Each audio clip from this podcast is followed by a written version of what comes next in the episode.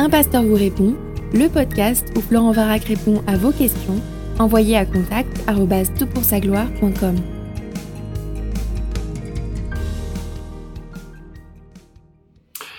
je suis heureux d'être avec mon ami Jamel. Et euh, Jamel, merci de ton accueil dans la ville de Caen où je participe à un congrès qui dure deux jours. Et j'ai déjà demandé à Jamel de contribuer à l'un des podcasts et je voulais pas louper l'occasion que l'on se retrouve pour euh, discuter ensemble. Alors, Jamel, tu es spécialiste. Avant de dire de quoi tu es spécialiste, j'aimerais que tu te présentes. Alors, je m'appelle Jamel Attar, je suis professeur de lettres classiques et je suis en même temps pasteur à l'église évangélique baptiste où j'ai le plaisir d'accueillir Florent Varac pendant ce congrès ou cette convention de Normandie. Très bien. Alors, tu, euh, tu es spécialiste des pères de l'Église. Alors, c'est assez rare dans euh, les milieux évangéliques. tu es le spécialiste des pères de l'Église dans le monde évangélique. Enfin, disons que je connais un petit peu le monde des pères de l'Église. Donc, j'ai fait un travail sur l'un des pères de l'Église et ça m'a permis de découvrir ce monde fabuleux. D'accord. Alors justement, on parlera tout à l'heure de ce travail particulier que tu as fait, ce que tu en as attiré. Mais euh, généralement, on a tendance à, nier l'intérêt et l'importance des pères de l'Église dans les milieux évangéliques. Alors, dis-moi pourquoi c'est intéressant pour nous, notamment euh, quand on est responsable d'Église, de s'intéresser aux pères de l'Église. Qu'est-ce qu'on qu'est-ce qu'on apprend en regardant euh, ou en lisant leurs écrits ou en s'intéressant à la question? Faudrait beaucoup de temps, hein. mais peut-être quelques points comme ça, rapidement. Euh, le premier intérêt, c'est d'abord euh, une découverte de la théologie au sens strict du terme, lorsqu'on découvre les pères de l'Église, parce que les cinq premiers siècles euh, ont été des siècles avec une question importante que ces chrétiens se posaient, c'est qui est Dieu? Et la deuxième question, une fois qu'on a résolu ou qu'on a essayé de répondre à cette première question, c'est qui est Jésus Donc, la théologie proprement dite et la christologie. Et je crois qu'ils ont vraiment tracé le chemin pour nous. Et aujourd'hui, nous n'avons pas grand-chose à dire de nouveau concernant Dieu et concernant le Fils de Dieu Jésus-Christ. D'accord, donc tout ce qui est de la théologie propre, euh, ce qui est généralement la première partie de la théologie, alors, les théologiens, soit ils arrangent leur matériel en commençant par la bibliologie, c'est-à-dire la doctrine de la révélation de Dieu, soit de la théologie propre, c'est-à-dire la doctrine de la personne de Dieu.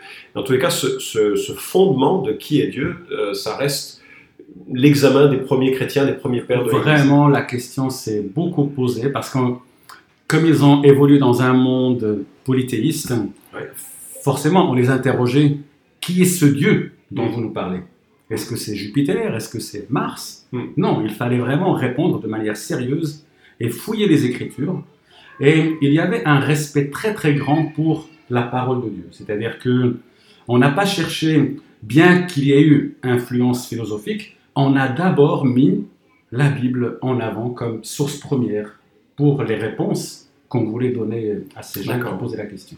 Alors moi, quand j'ai les pères de l'Église, j'en ai lu que quelques-uns et puis euh, je les ai vite oubliés. Je dois avouer que c'est pas mon, ma tasse de thé forcément, mais il y, y, a des choses qui m'ont qui, me paraissent quand même assez surprenants. Il y a très vite une hiérarchisation que l'on voit sur, euh, apparaître au sein de l'Église. Alors, je trouve aussi qu'on peut, on peut justifier plein de choses un petit peu étranges. Comment tu vois un peu ce que, cette contribution, parfois, qui pour nous, en tout cas en tant qu'évangélique, nous semble un peu mixte?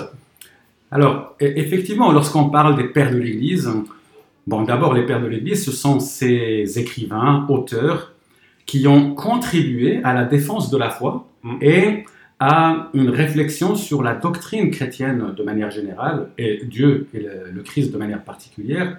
Et c'est vrai qu'on leur a donné peut-être, et dans certains milieux certainement, une trop grande autorité. D'accord. Et c'est ça qui est devenu problématique pour les protestants que nous sommes. C'est-à-dire que la sola scriptura se trouve un petit peu bousculée, et du coup, euh, on a jeté peut-être le bébé avec l'eau du bain. C'est ça. Mm. Oui, ça, ça, ça, a du sens. Mm. Donc, tu encouragerais à, la lecture de ces pères de l'Église? Alors, bien sûr, j'encouragerais. Alors, j'encourage à la lecture des pères de l'Église. Pas tous, parce que comme n'importe quelle époque, il y a de livrets et il y a du bon grain. Mais il y a des auteurs qui sont merveilleux. Là, j'ai donné une première raison là concernant pourquoi on les lirait, mais il y en a plein d'autres.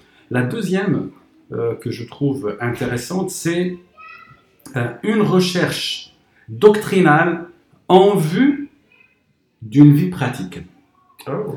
Autrement dit, la, la question à laquelle on cherchait à répondre n'était pas simplement une satisfaction intellectuelle. Hmm. C'était d'abord pour savoir comment vivre la relation avec Dieu. Mieux je connais Dieu, mieux ma relation avec lui sera profonde et spirituelle. Et, et ça, c'est très important, c'est-à-dire la dichotomie entre euh, la doctrine et la pratique. Mhm. On en souffre beaucoup dans le monde évangélique. C'est vrai. Et alors, on est héritier peut-être du 19e siècle et avant, le siècle des Lumières, où il y a l'université et l'église. L'université, c'est pour la tête et l'église peut-être pour le cœur, je caricature. Mais les pères de l'église n'auraient pas été d'accord. D'accord. Ils auraient dit l'université pour le cœur. Hmm. Elle n'existe pas pour elle-même.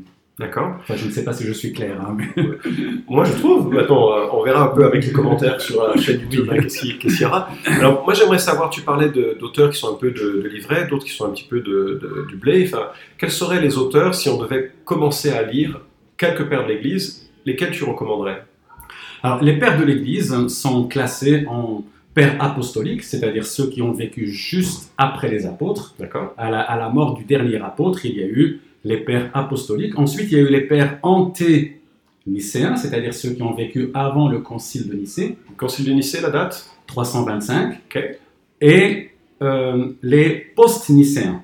D'accord. Donc, si je prends, on va dire un exemple de chacun, donc les pères apostoliques, bah, je demanderai, enfin, je proposerai de lire euh, l'une euh, des lettres écrites par Ignace d'Antioche, par exemple. Ah oui. Euh, il y a Clément de Rome qui a écrit, cité d'ailleurs Ignace d'Antioche tout à l'heure. qui a écrit de très belles euh, lettres aux Corinthiens. Euh, pour les an- Donc, Clément de Rome, Ignace d'Antioche pour Voilà. les pères apostoliques. voilà. Pour les antélycéens, je proposerai euh, un, un texte de Justin Martyr, Hein, qui, qui est un apologète, mais qui est vraiment formidable. Il a beaucoup écrit. Hein. Il a écrit des apologies pour défendre la foi chrétienne. Ouais. Et ce sont de très beaux textes. Et ça, c'est pour le monde grec, on va dire. Ouais. Et c'est lequel, tu, lequel tu recommanderais de, de ce qu'il a écrit juste à partir? Alors, il y a le dialogue avec Tryphon, mais c'est un texte assez long, Ouais. euh, qui est très intéressant. C'est un dialogue avec un juif, supposé, D'accord. et euh, donc avec une argumentation pour montrer que la foi chrétienne Est l'accomplissement des Écritures. Ok. D'accord. Et donc, Justin Martyr est, est grec, et du côté latin, je proposerai Tertullien. D'accord. Et, et si on veut vraiment voir euh, deux apologies différentes, bah, Tertullien a écrit aussi une apologie qui est vraiment belle et magnifique. Il faut la lire. On sent la passion hein, de mon collègue. hein.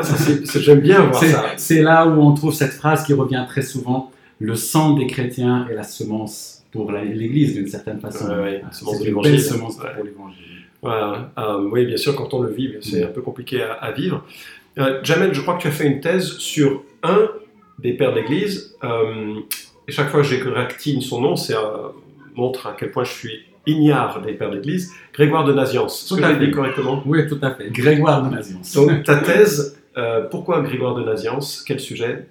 Alors, Grégoire de Naziance, c'est une rencontre par hasard, je dirais, mais le hasard n'existe pas pour un chrétien. Et c'est euh, une rencontre qui s'est transformée en une passion vraiment pour l'homme et pour euh, son œuvre. Donc, quand j'étais à l'université, mon professeur de, licence a proposé de travailler sur un texte de Grégoire de Naziance. Donc, c'est un sermon écrit, euh, c'était un éloge pour Cyprien. Et après l'étude de ce texte, je me suis adressé à lui pour lui demander si je pouvais travailler avec lui pour une maîtrise sur Grégoire de Naziance. Il a accepté et il se trouvait que lui était spécialiste de Grégoire de Naziance. Ok. Et donc après, bah, j'ai fait à l'époque le, le DEA et il m'a proposé donc de faire une thèse avec lui. Euh, Nous sommes en présence d'un docteur, n'est-ce pas, des pères de l'Église. C'est impressionnant quand même. Il paraît, oui. Alors, pour- pour- quelle est sa contribution? Qu'est-ce que tu dirais tu as saisi chez ce personnage au point que tu es consacré quand même beaucoup d'années de ta vie à l'étudier? D'abord, sa vie personnelle est une, Ah est une merveille parce que c'est un homme qui était tout entier. Euh, certains le qualifient de romantique. Ah oui. Hein, on connaît Jean-Jacques Rousseau, on connaît Lamartine par exemple, mais il est romantique avant l'âge. C'est-à-dire qu'il a écrit des autobiographies. D'accord. Oui, il a écrit en vers, en vers, hein, une autobiographie. Et normalement, dans l'histoire de l'autobiographie, il serait peut-être le premier. D'accord. Et Saint Augustin après les confessions. Oh, ok. Et il a écrit avec une passion incroyable qu'on retrouve justement chez les romantiques. Donc sur ce plan-là, il est justement euh, unique. Et sur le, le contenu, alors là, c'est quelqu'un d'exceptionnel parce qu'on lui a donné le, le titre incroyable de théologien. Ok. Il Qui lui a donné ce titre?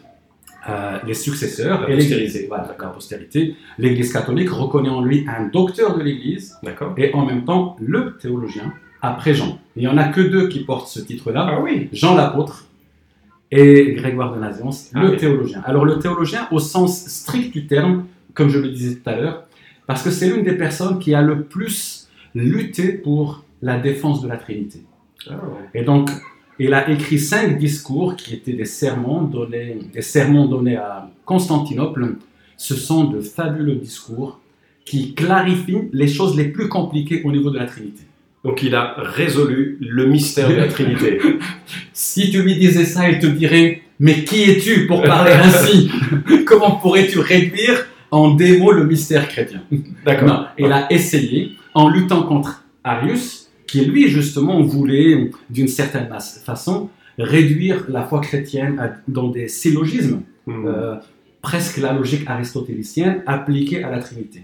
Et il a écrit, d'ailleurs dans les cinq discours, le tout premier c'est de dire, mais qui sommes-nous pour oser même parler de Dieu? Il faut d'abord se purifier, il faut d'abord être pur pour oser parler de celui qui est pur. Mhm. Et seulement après, on pourrait avoir l'audace de s'approcher de ce Dieu qui est dans la montagne embrasée de feu, et nous on est au pied de la montagne et on doit s'approcher avec crainte et tremblement. Bien sûr, référence à la révélation de Moïse sur Tout la montagne, euh, le décalogue et toutes ces choses. Certains s'approchaient un petit peu trop rapidement de Dieu, croyant saisir le mystère de l'être, de la nature de Dieu, par leur raison. Ouais. Et ça, c'est absolument impossible. Il est impossible de connaître Dieu tel qu'il est en lui-même. Peut-être saisir un peu de ce qu'il a révélé pour nous. Mais le peu est déjà, déjà énorme. Alors, je, je sens ta, ta passion pour ce, ce thème, à la fois de la Trinité, mais bien sûr, c'est un des thèmes les plus magnifiques de l'écriture, et puis la passion pour cet auteur. Si tu devais résumer en quelques points, ce qui sera une gageure, et on on t'en voudra pas si c'est caricatural, mais si tu devais résumer en, en quelques points la, la présentation du sujet de la Trinité qu'en fait Grégoire de Naziance, tu dirais, c'est quoi qui, qui émerge comme étant remarquable Ou Peut-être, oui. Oui. Alors, la- la- ce qui est le plus remarquable, c'est qu'il a été le premier défenseur de la divinité de l'esprit. C'est-à-dire que quand on s'est réuni à Constantinople pour le deuxième concile, le- la question était posée qui est l'esprit? Et posez déjà des questions. La question Voilà. a été posée, je note. La question était posée, n'est-ce pas? Et euh, euh, Grégoire de Naziance était le président du concile. Et donc, il voulait qu'on mette noir sur blanc que l'esprit est Dieu. Ok. Ce qui nous Ouais. semble une évidence Ce qui aujourd'hui. nous semble absolument une évidence. L'écriture l'enseigne, c'est une invention de, l'esprit humain. Par contre, si on lit le concile, le, le texte du concile de Constantinople, le mot Dieu n'est pas appliqué à l'esprit. D'accord. Parce que euh, ils n'ont pas été d'accord, euh, ils ont utilisé d'autres formules, mais lui, il a écrit justement l'un des cinq discours euh, dé- développe la divinité de l'esprit de manière merveilleuse. Et donc ça, c'est sa contribution, la divinité de l'esprit, et en même temps, si l'esprit est Dieu et si le Fils de Dieu est Dieu, c'est les deux viennent du Père, qu'est-ce qui les distingue?